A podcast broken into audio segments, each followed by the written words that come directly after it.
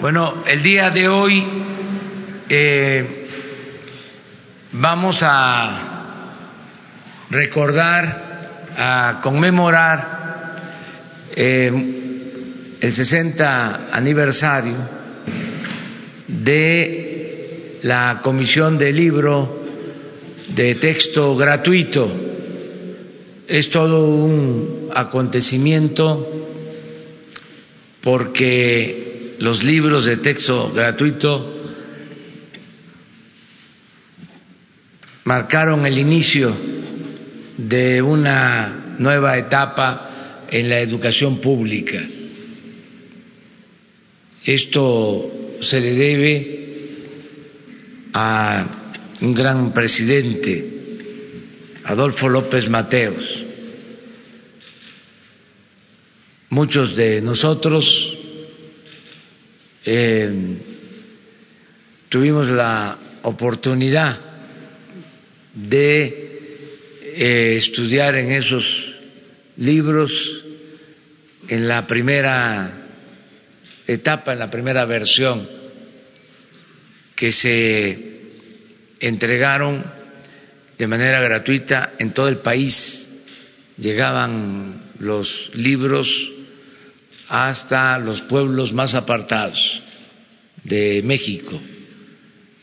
Y por eso, en homenaje a Adolfo López Mateos, a esta decisión de tener un libro de texto gratuito,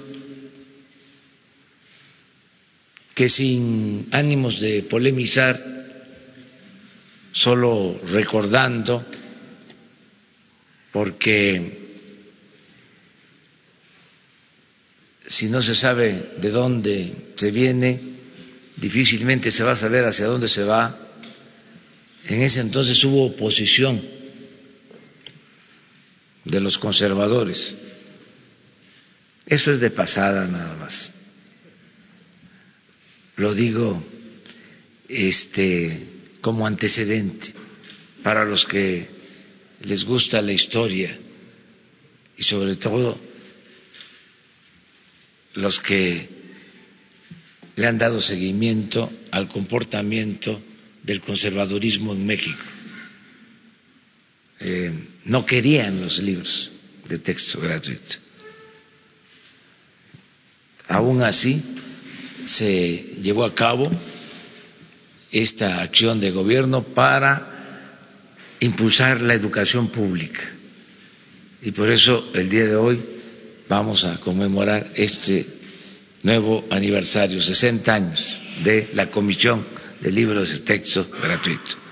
Yo le doy la palabra al secretario de Educación, Esteban Moctezuma, él va a explicar y este, entre todos festejamos el que se tengan los libros de texto gratuitos. Gracias, señor presidente.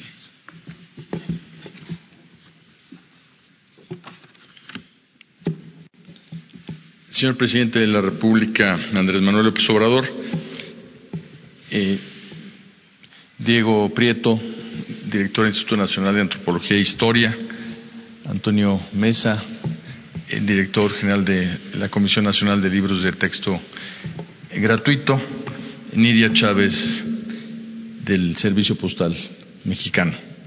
Estamos todos muy contentos porque hoy celebramos el 60 aniversario de la Comisión Nacional de los Libros de Texto Gratuito. A todos los trabajadores, a las trabajadoras del Consejo, a quienes hoy celebramos muchísimas felicidades. Saludo a todos los representantes de los medios de comunicación e invitados especiales para comentar que el 12 de febrero de 1959, hace 60 años fue firmado el decreto que dio origen a uno de los grandes pilares del sistema educativo mexicano el libro de texto gratuito. Menos de un año después, el 16 de enero de 1960, el entonces secretario Jaime Torres Bodet hizo entrega del primer libro y del primer cuaderno de trabajo del grado inicial de primaria en la Escuela Rural Cuauhtémoc de El Saucito en San Luis Potosí. Con ese acto inició la entrañable e importante entrega que cada año realiza la Secretaría de Educación Pública a las niñas, los niños y los jóvenes de México. Este es un caso único en el mundo. Ningún otro ministerio o Secretaría de Educación realiza un esfuerzo social y editorial de esta magnitud. Cuando se expidió el decreto para la creación de la Comisión Nacional de Libros de Texto Gratuito, hace seis décadas, los desafíos eran enormes. En aquella época se luchaba aún por abatir un grado extremo de analfabetismo en México. Ahora los retos no son menores por el considerable aumento en la matrícula escolar y por la ampliación del sistema educativo nacional.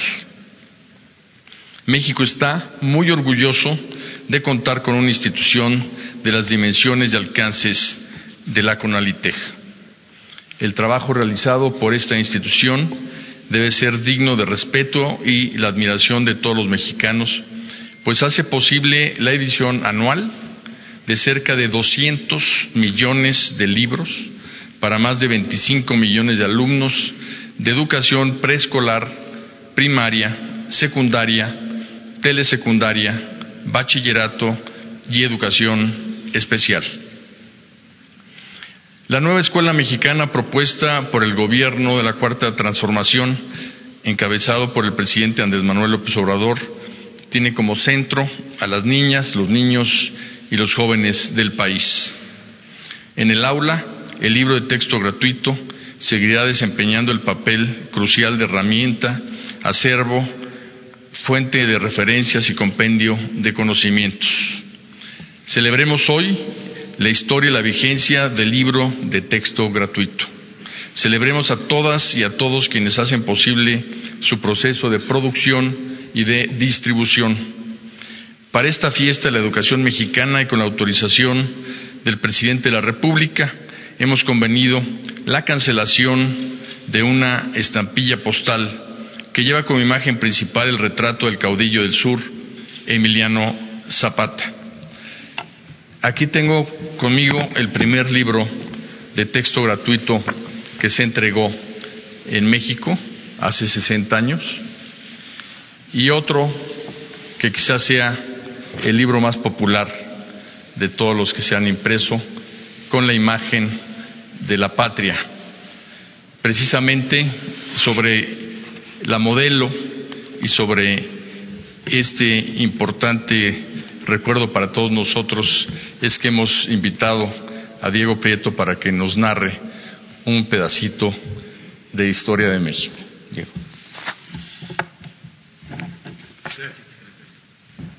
Con su permiso, presidente. Muy buenos días, tengan todas y todas ustedes. Es para mí en lo personal y para el Instituto Nacional de Antropología e Historia, que está cumpliendo 80 años el 3 de febrero pasado, esta gran institución que se formó en el periodo de gobierno del presidente Lázaro Cárdenas, acompañar ahora la celebración de los 60 años de vida de la Comisión Nacional de los Libros de Texto Gratuito. Y agradezco la invitación del secretario Esteban Moctezuma para comentar precisamente esta hermosa imagen, sobre todo para los que tenemos alrededor de 60 años, que es la imagen de la patria de González Camarena, la patria de los libros de texto. Este 12 de febrero alcanzó sus 60 años de existencia la Comisión Nacional de Libro de Texto Gratuito, institución gubernamental en que recayó la enorme responsabilidad de afianzar la gratuidad de la enseñanza primaria con la producción y distribución de los libros indispensables para el cabal cumplimiento del artículo tercero de la Constitución. Y para celebrarlo es oportuno recuperar la imagen de la patria que el arte del pintor Jorge González Camarena grabó en la memoria de millones de mexicanos desde la década de los 60 del siglo pasado. González Camarena creó en 1962 una pieza única para la portada de los libros de texto gratuitos, imagen que gracias a su masiva multiplicación industrial se volvió punto de partida y referencia obligada en la educación escolar y sentimental de los alumnos de primaria de todo el país. Con ella, el pintor dio visibilidad a una idea sencilla, el avance de la nación mexicana bajo el impulso de su historia, con el triple empuje cultural, agrícola, industrial que le dio el pueblo, como señaló entonces el presidente López Mateos. El anonimato cubrió por años a la modelo que posó para González Camarena, y esta ocasión es sin duda propicia para dar identidad a la altiva mujer de tez morena y vestida de blanco, con la bandera en la mano izquierda y un libro en la derecha, que nos vio crecer, tropezar y volver a levantarnos para seguir adelante en nuestra educación. Victoria Dorenlas es su nombre. El artista la conoció cuando trabajaba como mesera en uno de los bebederos de la bohemia artística y literaria de la época, estando casada con el auxiliar policiaco o guarura de una figura política del estado de Hidalgo.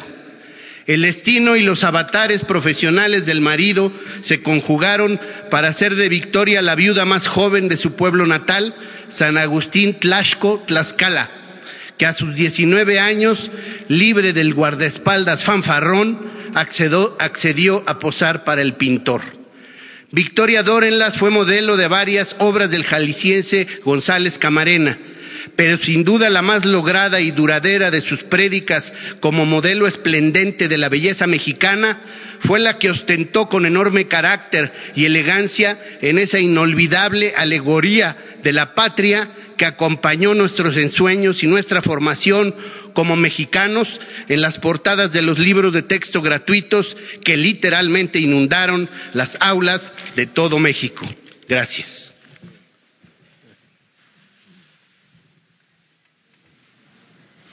Con su permiso, señor, procedemos a la cancelación del timbre postal.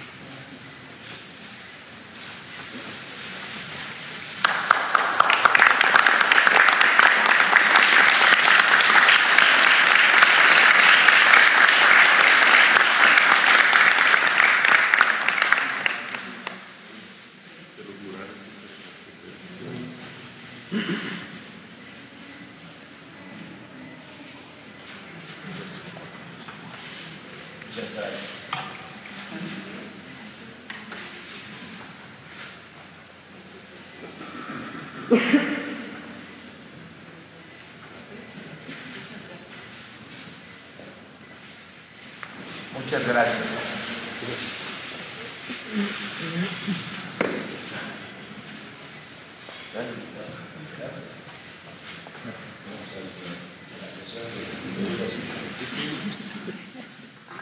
Bueno, pues terminamos con esta ceremonia que quisimos llevar a cabo en este tiempo por la importancia que tienen estas conferencias, porque muchos ciudadanos, como lo hemos dicho, están pendientes de eh, lo que se dice aquí en Palacio Nacional desde muy temprano. Abrimos la sesión de preguntas y respuestas. Eh, buenos días, eh, presidente. Eh, hoy publicamos en el, en el, Heraldo de México una entrevista con Juan Guaidó. le pide a usted que no vea el tema de Venezuela como un tema de izquierdas o de derechas, sino como una, un tema de crisis humanitaria. ¿Usted eh, qué podría decirle a los venezolanos que eh, apoyan a, a, este personaje y que no apoyan a Maduro? ¿Puede cambiar México su postura respecto a Venezuela? Gracias. Bueno, ya lo hemos dicho varias veces, no es conmigo, es con la Constitución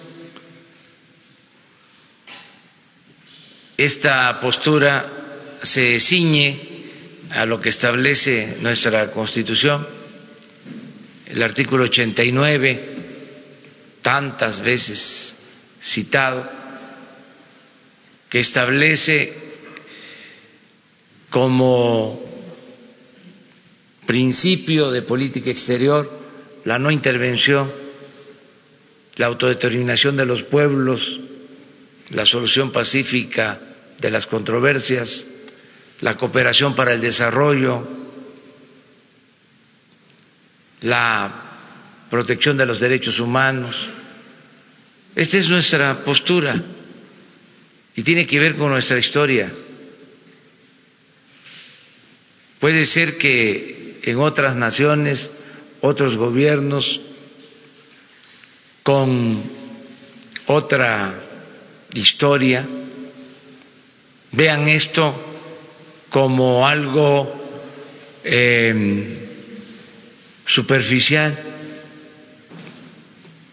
algo que puede cambiarse de acuerdo a circunstancias, pero para nosotros es parte de nuestra historia, son las enseñanzas de nuestra historia, es la frase del presidente Juárez, entre los individuos como entre las naciones, el respeto al derecho ajeno es la paz.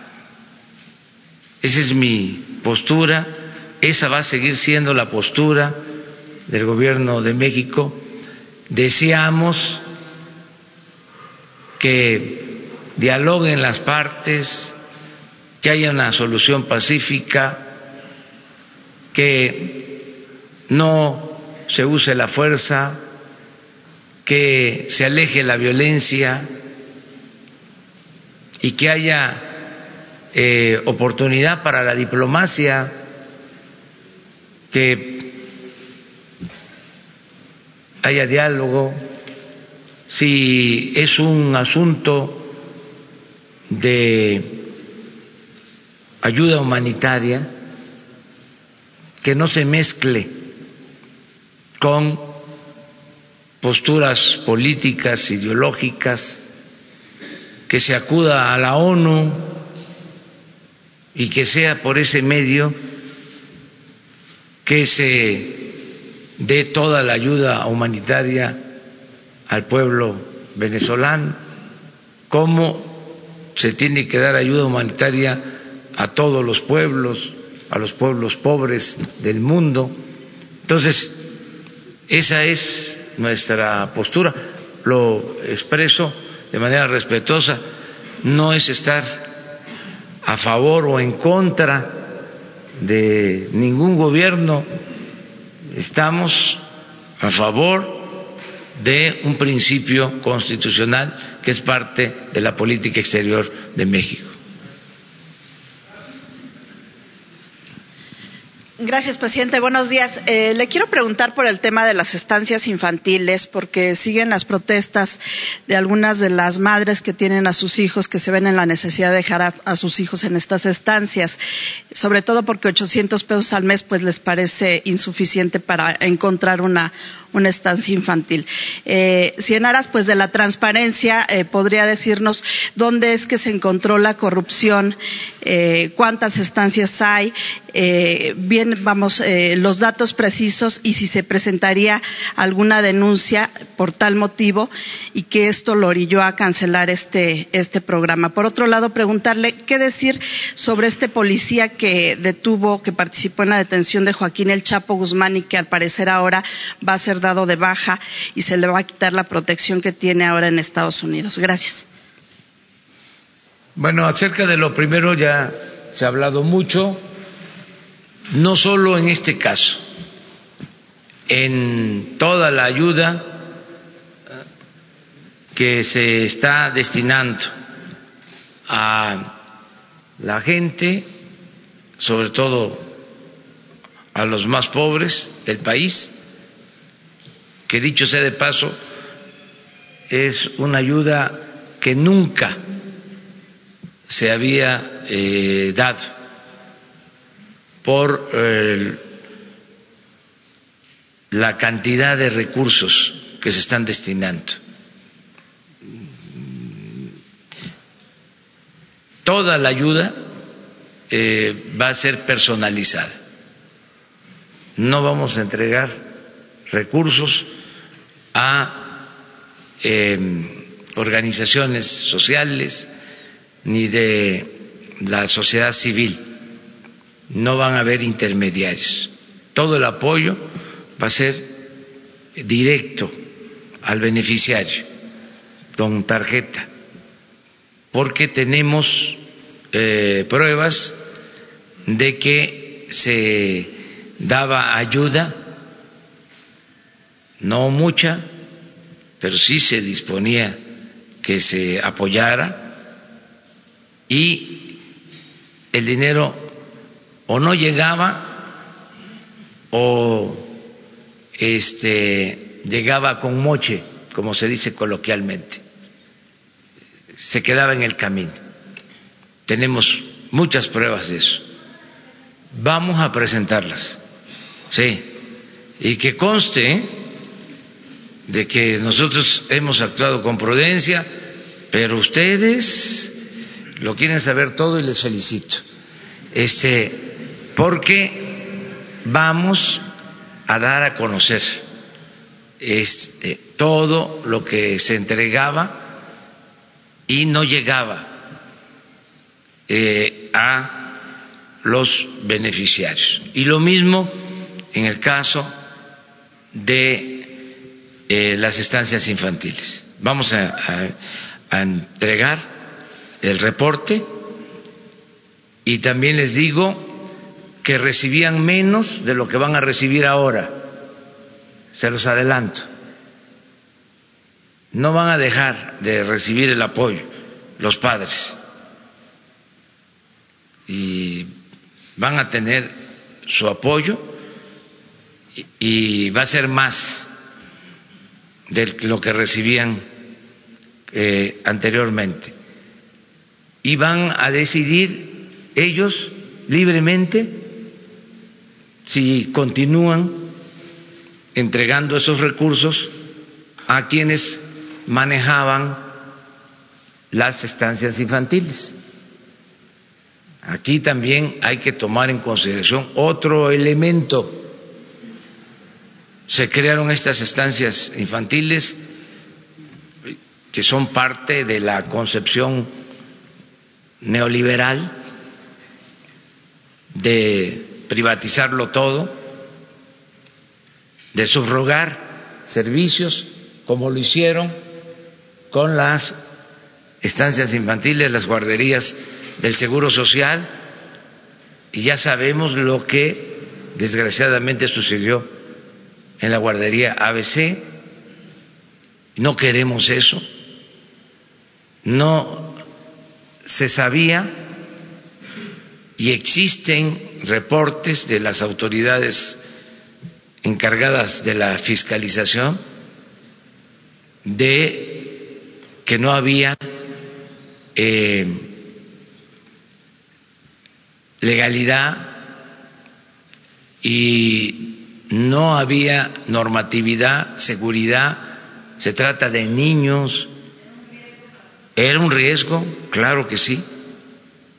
Entonces, eh, ahora lo que queremos es que sean los padres los que eh, asuman su responsabilidad, tengan el apoyo y ellos decidan eh, libremente. Yo sé que esto no les ha gustado. Algunos tenemos también la protesta de organizaciones sociales, de organizaciones campesinas, de eh, otras asociaciones que recibían recursos. Ya eso se terminó. Vamos a procurar que sea de manera directa desde la tesorería de la federación al beneficiario y que no sea efectivo, que sea tarjeta. Estamos haciendo un gran esfuerzo para que haya sucursales del Banco de Bienestar en todo el país, para entregar los fondos de esa, forma, de esa manera.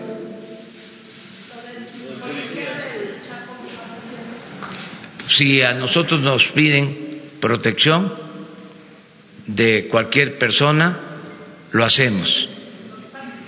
En Estados Unidos con protección y ahora se la van a quitar porque parece lo van a dar eh, de baja por motivos de austeridad. O sea, él tiene protección ahora, está en Estados Unidos, pero se la van a quitar por motivos de austeridad. ¿En el caso nuestro? Sí, el caso del gobierno mexicano. No aplica la austeridad en este caso. Lo que pasa es que como se bajaron los sueldos, como ganaban 600 mil pesos mensuales los de arriba, y ahora nadie puede ganar más de 108 mil, como ya no hay aviones, como ya no hay aviadores, hablando de aviones, este, como ya no hay lujos, pues ya ahora este, se le echa la culpa de todo a la austeridad de nuestro gobierno. No, eso no tiene nada que ver con la austeridad. Para decirlo con claridad, de manera coloquial, lo que se llevó a cabo fue un ajuste arriba, solo se cortó el copete de lujos. Entonces, esto se mantiene. Eh, claro, lo he dicho aquí, para periodistas, para la gente que está amenazada, la gente que requiere de seguridad, va a tener siempre eh, la protección de nosotros. Es una obligación que tenemos tiene que ver con los derechos humanos. Esto lo maneja Alejandro Encinas. Aquí ya lo hemos dicho. Entonces, eh, ah, yo sé que están molestos ¿no? nuestros adversarios, sobre todo los conservadores, fifis, que ayer también salió de que una modista o diseñadora eh, va a estar en el CONACIT. Este, me informan que no es así. La directora del CONACIT, Premio Nacional de Ciencias 2017, es para decirles, tengan para que aprendan. O sea, y nos salen con eso o sea, vamos a suponer que eh, sea cierto, eh, la directora del CONACIT va a actuar y aquí, con transparencia, esas cosas no se pueden permitir. Ya no hay este eh, modistas, modistos, maquillistas, ya no eh, hay esas eh, eh, exquisiteces, esos lujos, ya se terminó. Este es otro gobierno.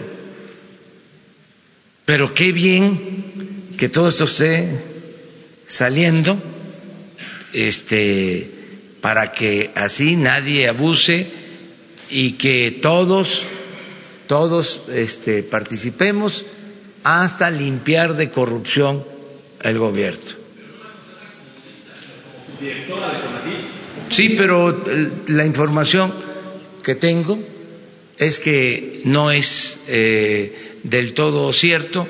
Hoy se va a informar sobre este tema la directora del CONACIT. Y si fuese así, pues hasta hoy estuvo de funcionario.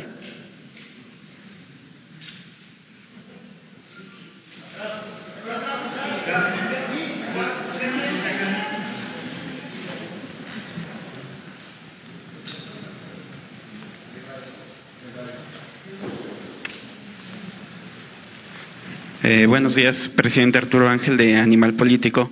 Eh, yo traigo preguntas en torno a dos temas. El primero es eh, y transparencia.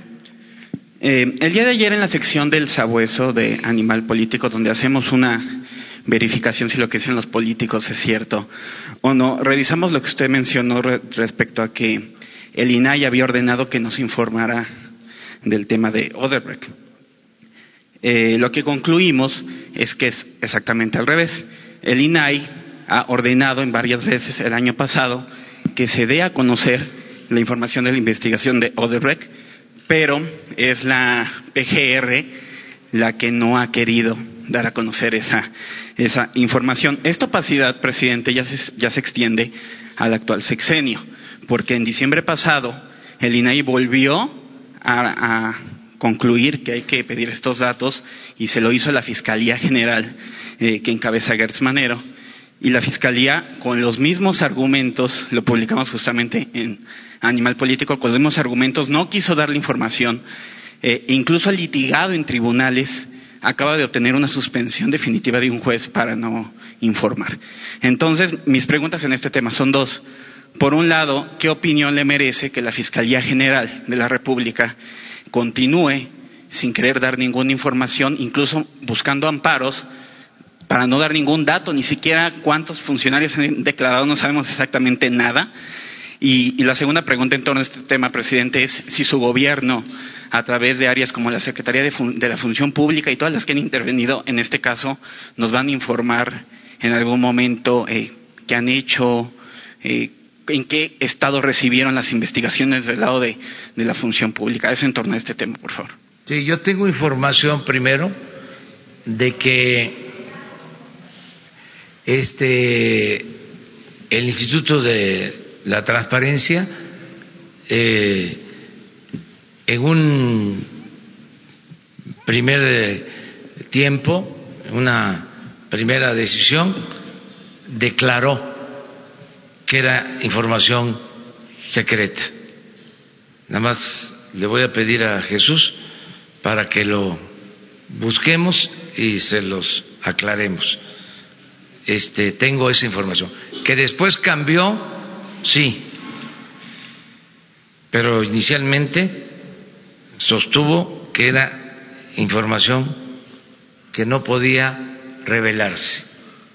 Entonces, estamos emplazados a eso. Si este si no es cierto, yo aquí voy a decir de que tú tienes razón, tu este, información es buena, yo voy a, reconocerlo. Y si no, aquí vamos a hablar del tema. Este, eso lo, lo vamos a ver.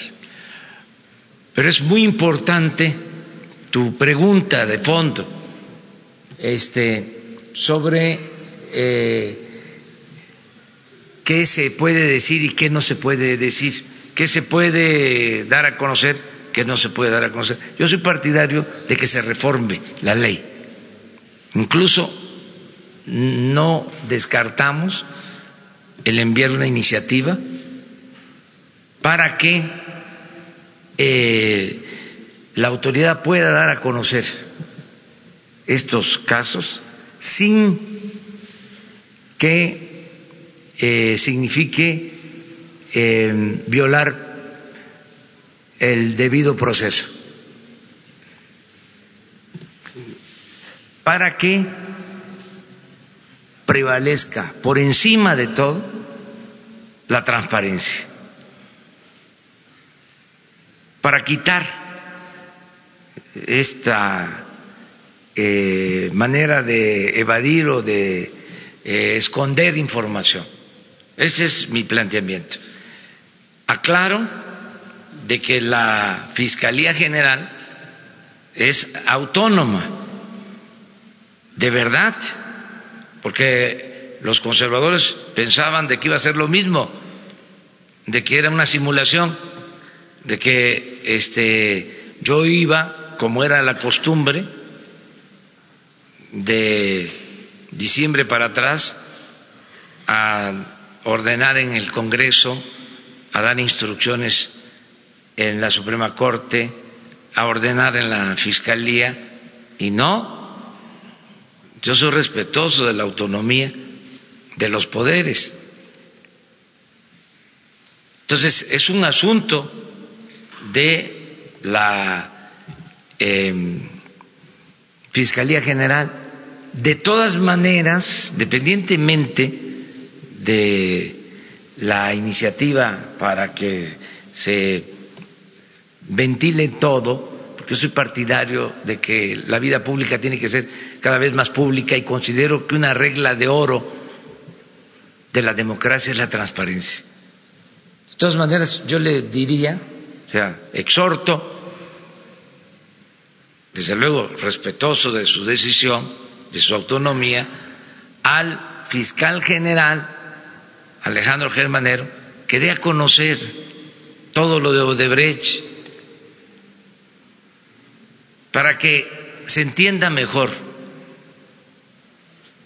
Yo no voy en casos de corrupción a sudar calenturas ajenas.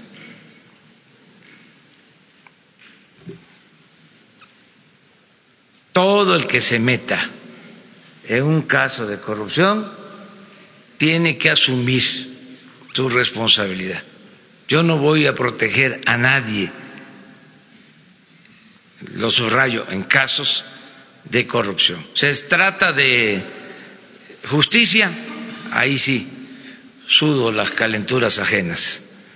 Pero en caso de corrupción, no del lado de la función pública y de Pemex que no sabemos tampoco qué hicieron realmente en el sexenio pasado en torno al caso de Toda la información debe de entregarse. ¿Ya se está dando a conocer o a poco ustedes sabían de que se estaba pagando a grandes empresas eh, que tenían contratos con la Comisión Federal de Electricidad? ¿Sabían algunos medios, algunos medios, yo les puedo garantizar que el 95% del pueblo de México no lo sabía. Algunos medios, ya lo dije, el proceso, nada más que hizo un reportaje de cómo estaban saqueando la Comisión Federal de Electricidad. Porque se aplicaba la máxima del el vasallaje, de obedecer y callar. Se gritaba como pregonero todo aquello que le convenía al régimen y callaban como momia lo que no era conveniente para los intereses creados. Entonces, ahora eh, hay que celebrarlo. estamos ventilando todo, todo, todo, todo. Entonces, el caso de Pemex, todo. El caso de la Comisión Federal, lo mismo. No vamos a ocultar absolutamente nada y se va a proceder legalmente. Siempre. No vamos a tapar a nadie, no vamos a proteger a nadie. Presidente, y finalmente sobre el tema de los, eh, servidores de la nación y sus atribuciones, eh, justo publicamos que durante la campaña ellos fueron este, promotores del voto eh, de Morena y que también ahora van a repartir las tarjetas estas con, con, los, con los apoyos. mi pregunta es, ¿por qué se decidió que ellos las entregaran si ellos no son funcionarios públicos, eran voluntarios y ahora ellos van a entregar estas, estas tarjetas, sobre todo porque los expertos dicen que esto podría alentar el uso clientelar. ¿Los expertos? Ah, bueno, expertos que entrevistamos en esta, en esta nota publicada en Animal Político, abogados, dicen que eh, opinan que podría haber un uso clientelar de este programa al usar voluntarios. Y, tenemos la duda de si la Secretaría del Bienestar los, van a, los va a contratar a estos voluntarios por este trabajo que van a hacer y cuánto les van a, pagar. Muchas sí, todo eso se va a informar y este y qué bueno que utilizaste la palabra podrían porque este no va a ser así. Es decir no se va a utilizar el presupuesto como era antes para favorecer a ningún partido, no se va a condicionar el apoyo para que se vote por determinado partido. Y además ya existe la Fiscalía Electoral y está a punto de aprobarse, que aprovecho para eh, pedirles a los legisladores que ya este, decidan en el sentido de que va a ser delito grave, sin derecho a fianza, la utilización de programas sociales para fines políticos electorales. No van a tener derecho a fianza. Es como la corrupción, es como el robo de combustible, todo eso se convierte en delito grave. Eh, y cuando se tenga ya integrado todo el gobierno, eh, que se tengan las contrataciones de los que van a trabajar en las coordinaciones en los estados, ayer lo dije, se va a transparentar toda la nómina este, del gobierno. O sea, no solo es la declaración de bienes eh, y transparentar lo que tienen los servidores públicos del más alto nivel, sino toda la nómina del gobierno mm, va a estar este, en eh, redes, en, la en el Internet. Ahora, ahora vamos a ver.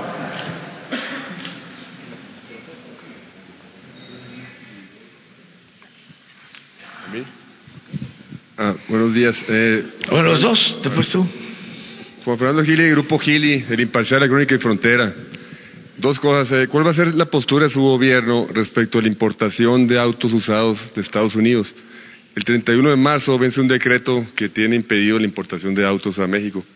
Esa es una, ¿no? Y la otra, si, si el gobierno federal va a firmar con, bueno, la Comisión Federal de Electricidad, con el gobierno de Sonora, cada año firman un convenio para dar un subsidio a la tarifa de luz por las altas temperaturas del verano en Sonora. Todavía no se ha firmado y pues sí lo, se va a firmar otra vez este año. Sí, acerca de esto último es una política de la Comisión Federal de Electricidad. Vamos a pedirles a los directivos que ellos nos den su punto de vista. Yo lo que puedo comentarles en cuanto a la industria eléctrica es que se va a fortalecer a la Comisión Federal de Electricidad eh, para que genere más energía eléctrica y el compromiso que hicimos de que no aumente el precio de la tarifa eléctrica durante nuestro gobierno que no aumente en términos reales. Esto aprovecho para decirlo porque en algunos lugares eh, en Nayarit, para ser preciso, en una gira que tuve recientemente, me presentaron recibos con incrementos muy altos y ya estoy pidiendo la revisión de estos casos, porque la instrucción es que no aumente el precio. Y como no terminamos de limpiar el gobierno, y hay muchos eh, tecnócratas, pero no por el hecho de ser tecnócratas, sino por el hecho de que son muy corruptos. El conservador es muy corrupto, con todo respeto.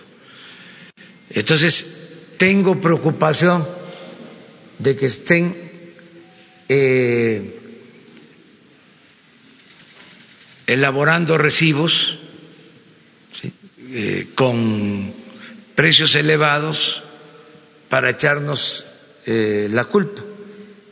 Entonces vamos a revisar todo eso. Aprovecho para comentarlo a la gente.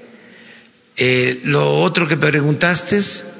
Nomás para precisar, eh, ¿el subsidio se mantiene entonces para las familias eh, pues para que no reciban...? Sí, lo que, se lo que está no cambia. O sea, no va a aumentar el precio de la luz en términos reales. La otra pregunta era, ¿cuál va a ser la postura de su gobierno respecto a la importación de... Sí, de, los eh, carros... de Estados Unidos usados, ¿no? Sí, usados. Eso lo está viendo la Secretaría de Economía y vamos a fijar ya una postura antes de que venza el plazo que eh, este, se tiene para este eh, propósito. Antes de marzo, la Secretaría de Economía va a fijar una postura. Ya me lo han planteado, sobre todo en el norte del país. Me lo han planteado este, los que quieren que se regularice, me lo han planteado eh, autoridades que quieren que haya más control sobre esto, porque eh, muchos carros eh, irregulares se utilizan para cometer delitos y no hay eh, un control adecuado. Y lo plantean desde luego los distribuidores que, este, que no quieren que se continúe con este programa. Nosotros vamos a analizar los pros, los contra y se va a resolver en su momento. Presidente, el eh, sobre el asunto de la Guardia Nacional y las audiencias que se siguen llevando en el Senado de la República. Ayer el eh, presidente de la Comisión Nacional de Derechos Humanos insistía en la necesidad de que se optara más bien por fortalecer las policías estatales en lugar de tener una policía, una Guardia Nacional con mando militar.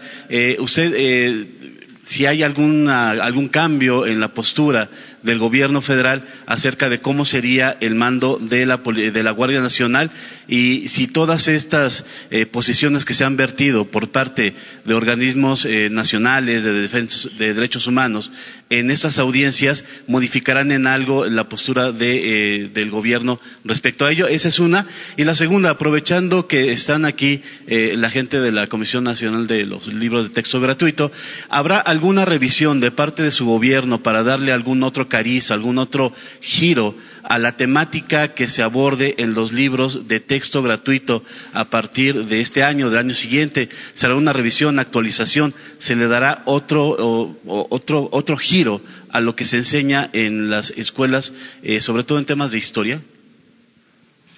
Bueno, eh, sobre lo primero, ya hemos explicado, tenemos una postura, hace falta la Guardia Nacional necesitamos de una Guardia Nacional.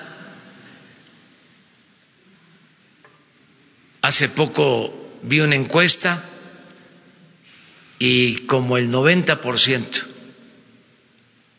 de los ciudadanos, según esa encuesta,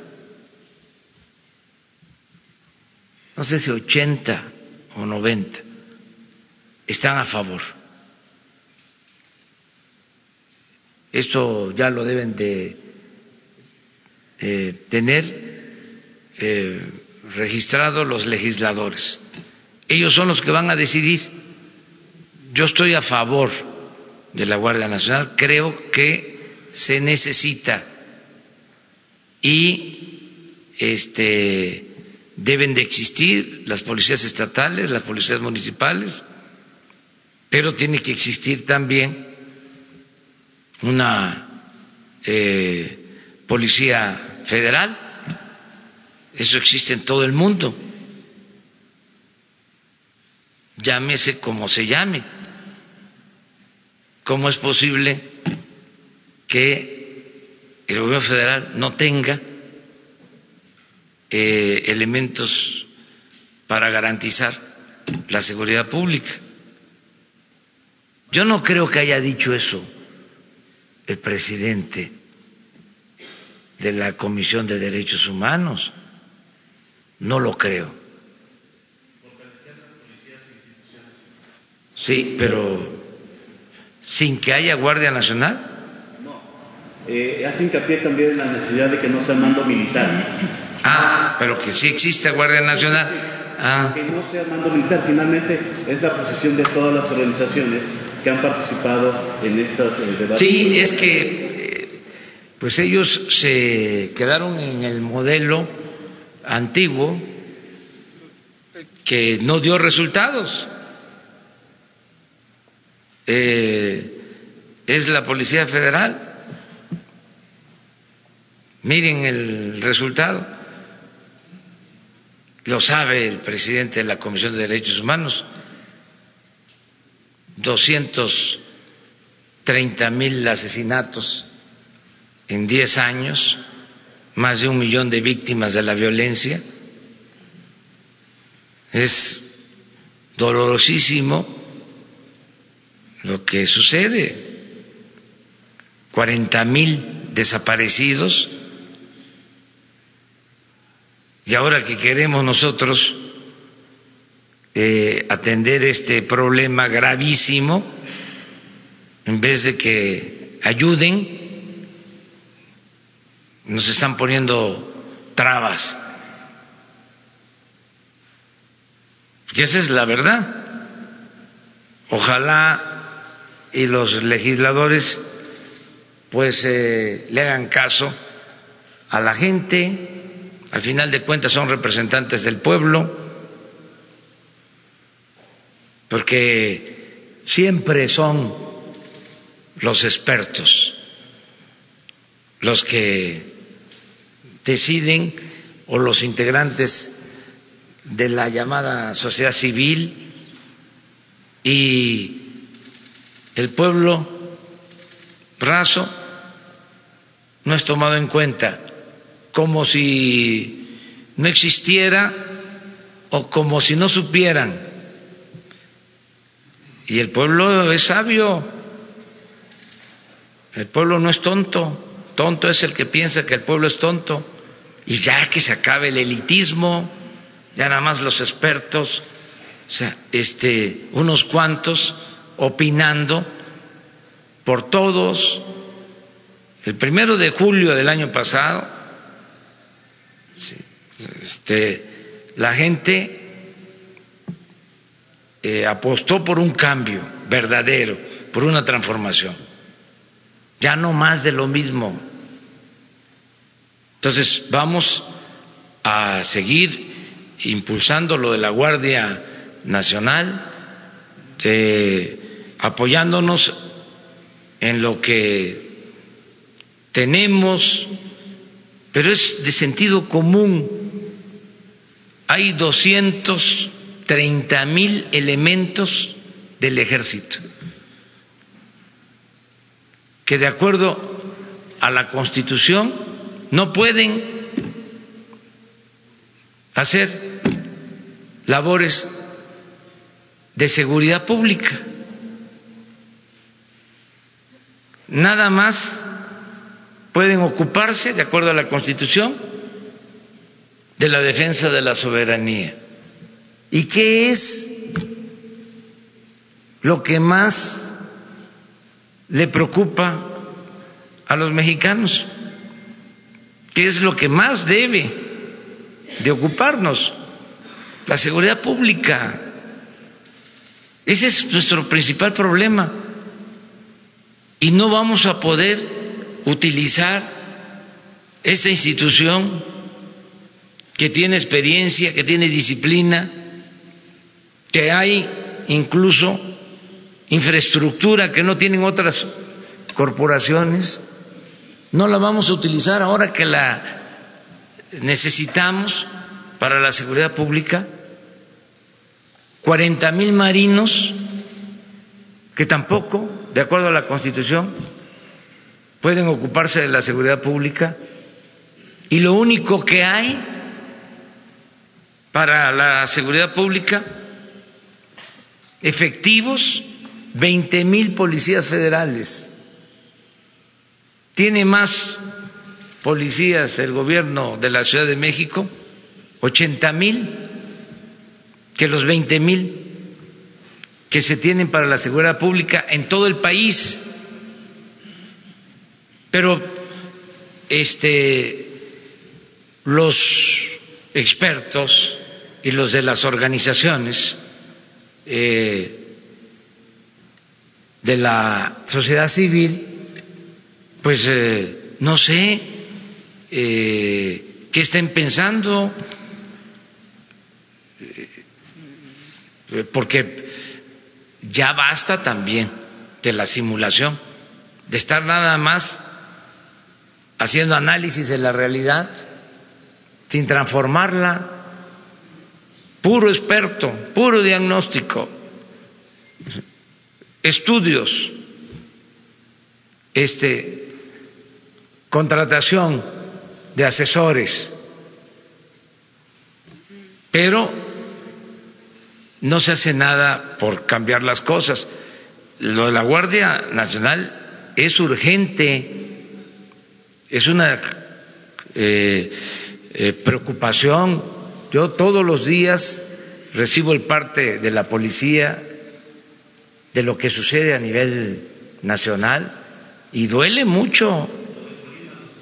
Por ejemplo, eh, eh, las fosas estas en Colima, más de 60 este, homicidios, o sea, todo eso, eh, el asesinato ayer en Jalapa, que todo hace pensar que fueron policías, otra eh, situación de abuso de autoridad de elementos del ejército que ya están detenidos, que se está castigando, muchas cosas diarias.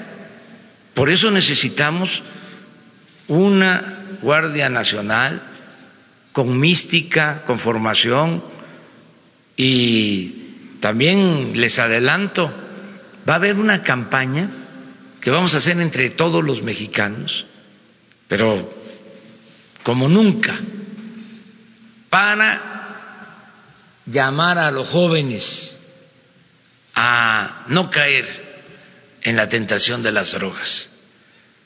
Porque el problema de inseguridad y de violencia lo podemos eh, enfrentar si evitamos, entre otras cosas, que siga creciendo el consumo al interior del país.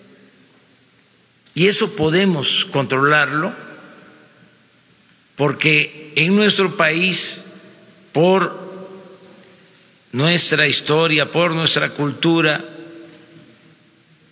hay muchos valores Todavía hay una gran reserva de valores culturales, morales, espirituales. Entonces vamos a hacer una campaña para que eh, los jóvenes no consuman drogas. Y vamos a hablar sobre este tema. Todos los días vamos a hablar sobre este tema. Y lo riesgoso, lo peligroso que son las drogas, y las opciones que hay para que los jóvenes, en vez de engancharse en actividades ilícitas, puedan tener trabajo, puedan estudiar, puedan tener oportunidades.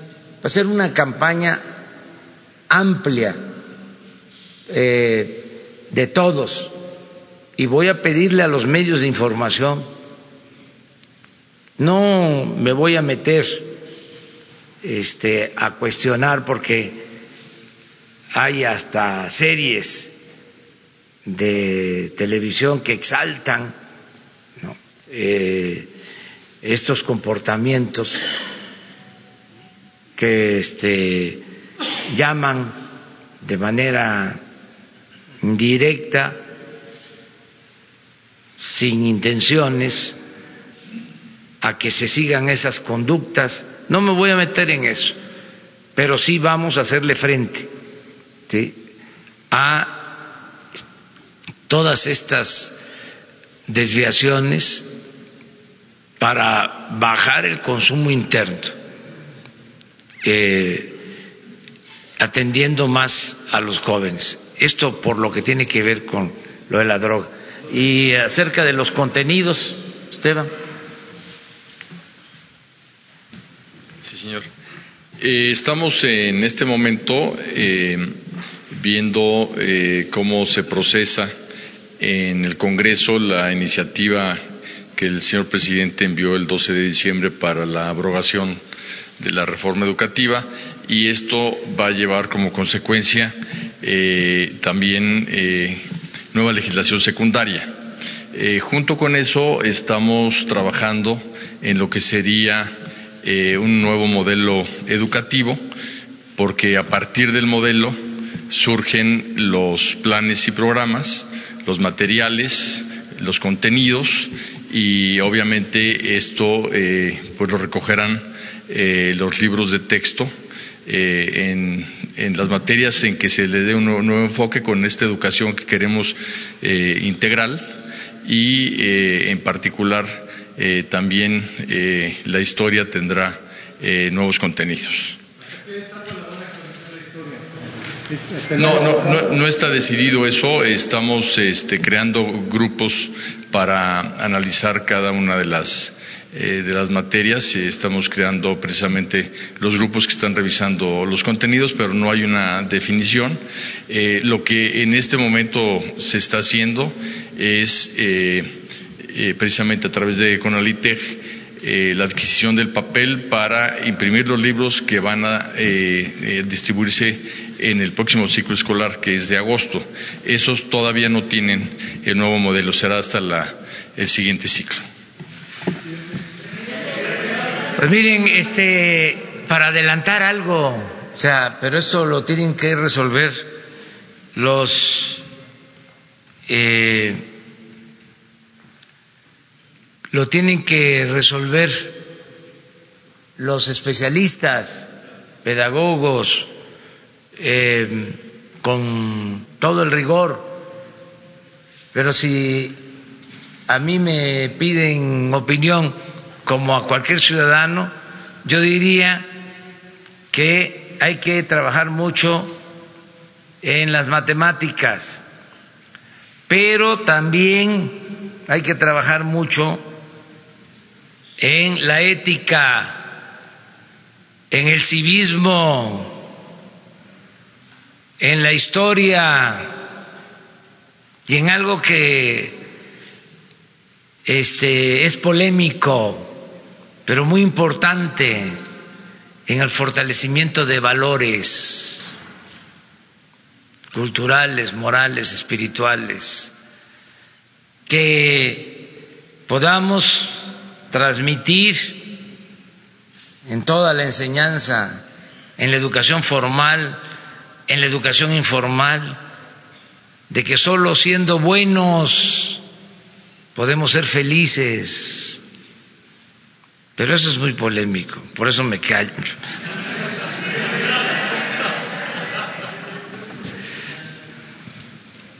Adelante.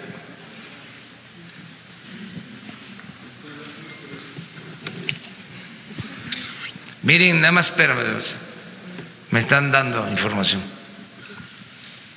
El Instituto de la Transparencia, pero lo vamos a mostrar, sí pidió reservar información sobre Odebrecht en dos ocasiones.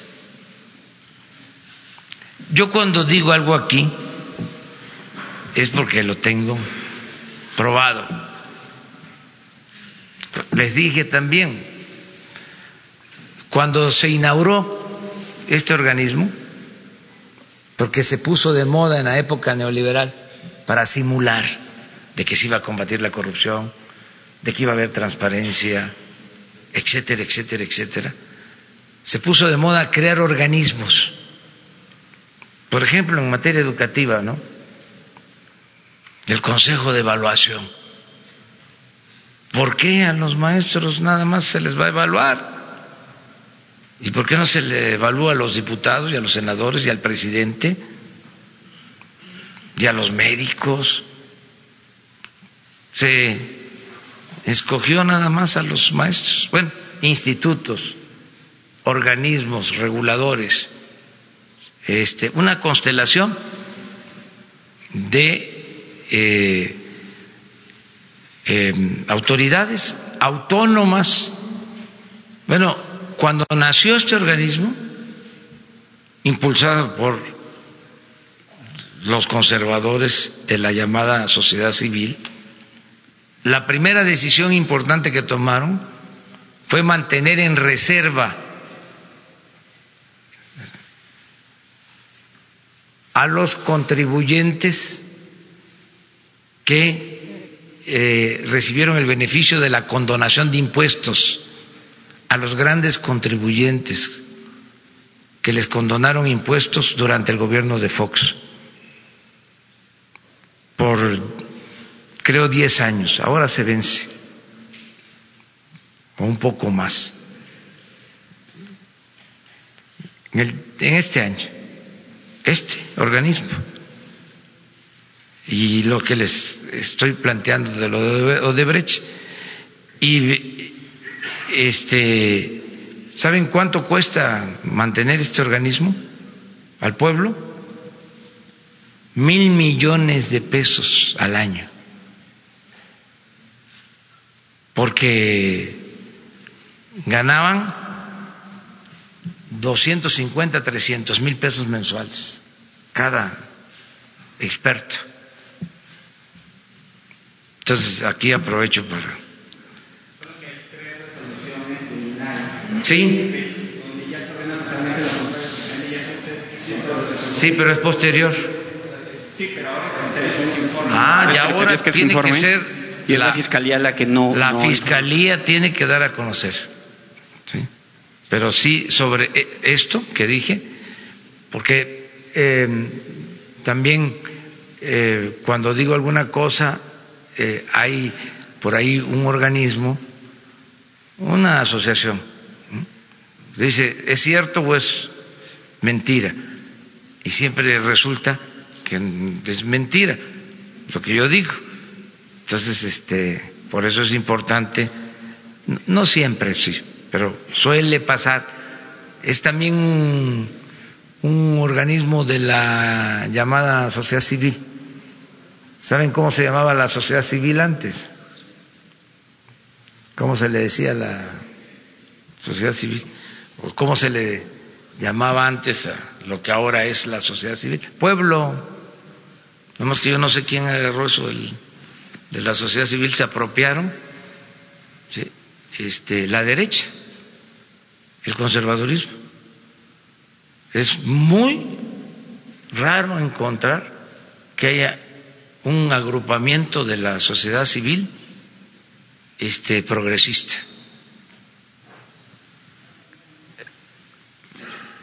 y hay gente bien intencionada en la sociedad civil, pero por lo general, ¿sí? todas las empresas promueven ¿sí?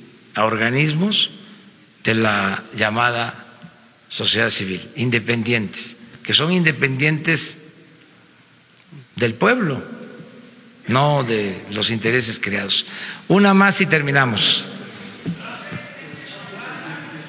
Buenos días, presidente. Soy Jocelyn Gutiérrez de Político MX. Este, le quería preguntar cuál es la postura del gobierno respecto al veredicto en contra del Chapo Guzmán. Pues fue una decisión que tomaron en Estados Unidos. Eh, nosotros, pues somos respetuosos de esos procesos legales. Eh, no le deseamos mal a nadie. Me gustaría de que quienes eh, toman estos caminos eh, recapaciten y piensen de que es un don muy preciado la libertad y que no se debe de afectar a otros, no se le debe de causar daño al prójimo y no hay que causarse daño a uno mismo y a los familiares, porque son de una u otra forma este, sufrimientos. Eso es lo que puedo decir. Eh, que sirva de enseñanza, que sea una lección para que se piense que la felicidad verdadera no es el dinero, no es lo material, no es el lujo barato, no es la fama. La verdadera felicidad es estar bien con uno mismo, estar bien con nuestra conciencia y estar bien con el prójimo.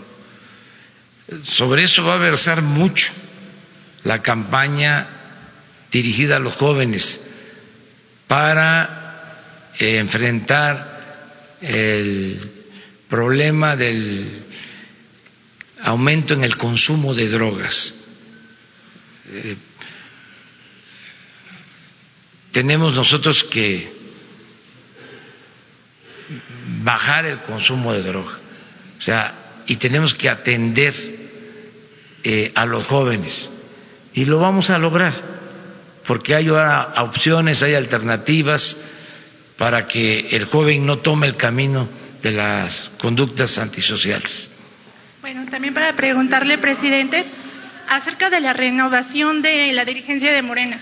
¿Usted va a participar activamente en la vida de su partido? No, no, no tengo ni tiempo. ¿A qué horas? ¿No piensa recomendar no piensa recomendar a Jacob Palensky, perdón, que se mantenga en el cargo? Y también para preguntarle sobre el caso de Puebla, si este, ¿quién va a determinar el candidato? Si Jacob que está impulsando a Miguel Barbosa o si los legisladores que están respaldando a Alejandro Armenta. Pues eh, ahí sí, no opino.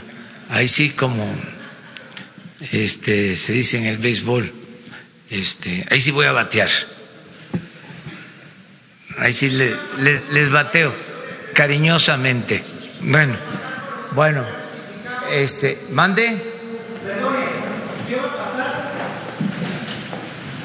Perdón, presidente, perdone mi imprudencia. Este, quisiéramos saber eh, sobre estos funcionarios que sus nombres salieron durante el juicio del Chapo. ¿Se les va a investigar? Eh, ¿Cuál es la postura del gobierno mexicano? ¿Qué, ¿Qué va a pasar con ellos? Pues es de acuerdo a los procesos que puedan existir el planteamiento nuestro es eh, darle curso, no detener nada si existen denuncias y si se presentan denuncias, pues este, atenderlas. Políticamente, eh, mi postura es muy clara desde la campaña. Incluso lo dije cuando tomé posesión de la presidencia. Yo soy partidario de que pensemos hacia adelante. Hace dos días hablábamos de eso, de que se debe de castigar, se puede castigar errores del pasado, pero lo mejor, lo que tiene más sustento en cuanto a justicia, es evitar los delitos del futuro. Yo soy partidario de ver hacia adelante y que nosotros eh, iniciemos una etapa nueva, sin corrupción, sin impunidad, eh, y que no eh, apostemos a lo que se hizo durante mucho tiempo, al